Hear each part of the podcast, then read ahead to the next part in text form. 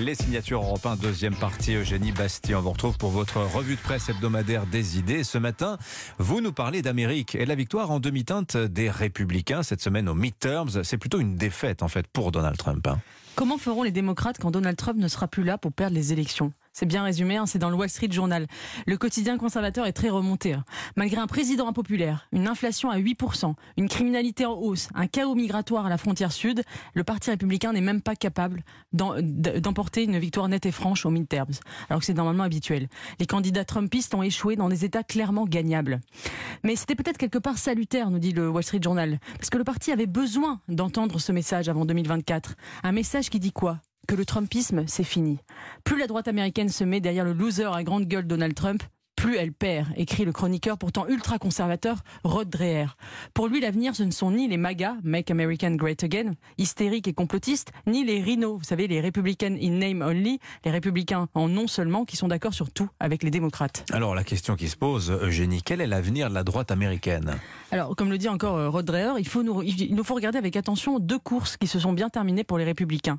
Celle de J.D. Vance, dans l'Ohio. Hmm. Alors J.D. Vance, c'est qui? C'est un écrivain rendu célèbre par son roman Illibi Elegy, où il décrit la misère des classes populaires blanches du Midwest dont à laquelle il, appartient, qui ont souffert de cette désindustrialisation. C'est une sorte d'Édouard Louis américain réactionnaire, si vous voulez. Euh, et une deuxième élection qu'il faut regarder, c'est celle du gouverneur de la Floride, Ron DeSantis, qui a gagné grâce à une ligne très conservatrice. Mm. Citons le discours de, de DeSantis euh, le jour de sa victoire. Nous avons embrassé la liberté, nous avons maintenu la loi et l'ordre, nous avons protégé les droits des parents, nous avons respecté nos contribuables et nous rejetons l'idéologie woke. Ah oui, il y a tous les mots-clés là. Voilà. Hein. DeSantis est la nouvelle star de Fox News. Comme le résume un autre journaliste, il a finalement repris l'idée centrale de Trump, à savoir l'abandon des classes populaires et moyennes par la gauche américaine. Euh, il a été très ferme sur trois sujets. Euh, la question du confinement, il était pour la liberté et ça a beaucoup plu aux petits entrepreneurs. La question du genre à l'école hmm. et la question de l'immigration. Sur ces trois sujets, il a fait des choix radicaux et il a su convaincre un électorat très large, allant jusqu'aux hispaniques, qui ne hmm. sont pas forcément pour les républicains. je précise que, euh, oui, pardon, pardon.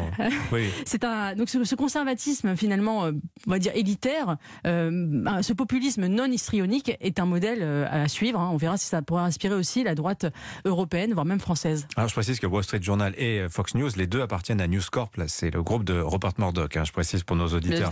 Voilà.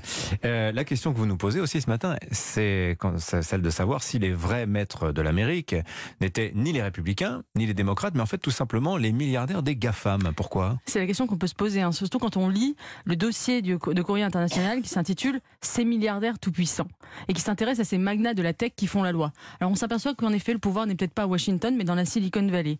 Il s'appelle Jeff Bezos, Mark Zuckerberg, Elon Musk, bien sûr, qui vient de racheter Twitter et dont le journal rappelle qu'il possède plus de 3000 satellites orbitant autour de la Terre, plus que n'importe quel État.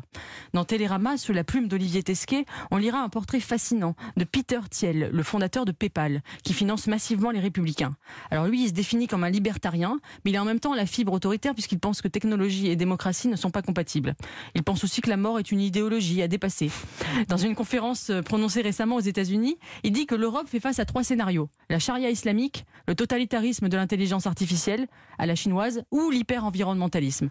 Alors euh, oui, c'est vrai que c'est pas très réjouissant pour l'Europe, mais quand on regarde l'Amérique, déchirée entre les hauts à cheveux bleus, les évangélistes azimutés qui croient au Quanon et l'oligarchie transhumaniste de la Silicon Valley, on se dit que finalement, nous, pauvres galoricains, ne sommes pas si mal lotis.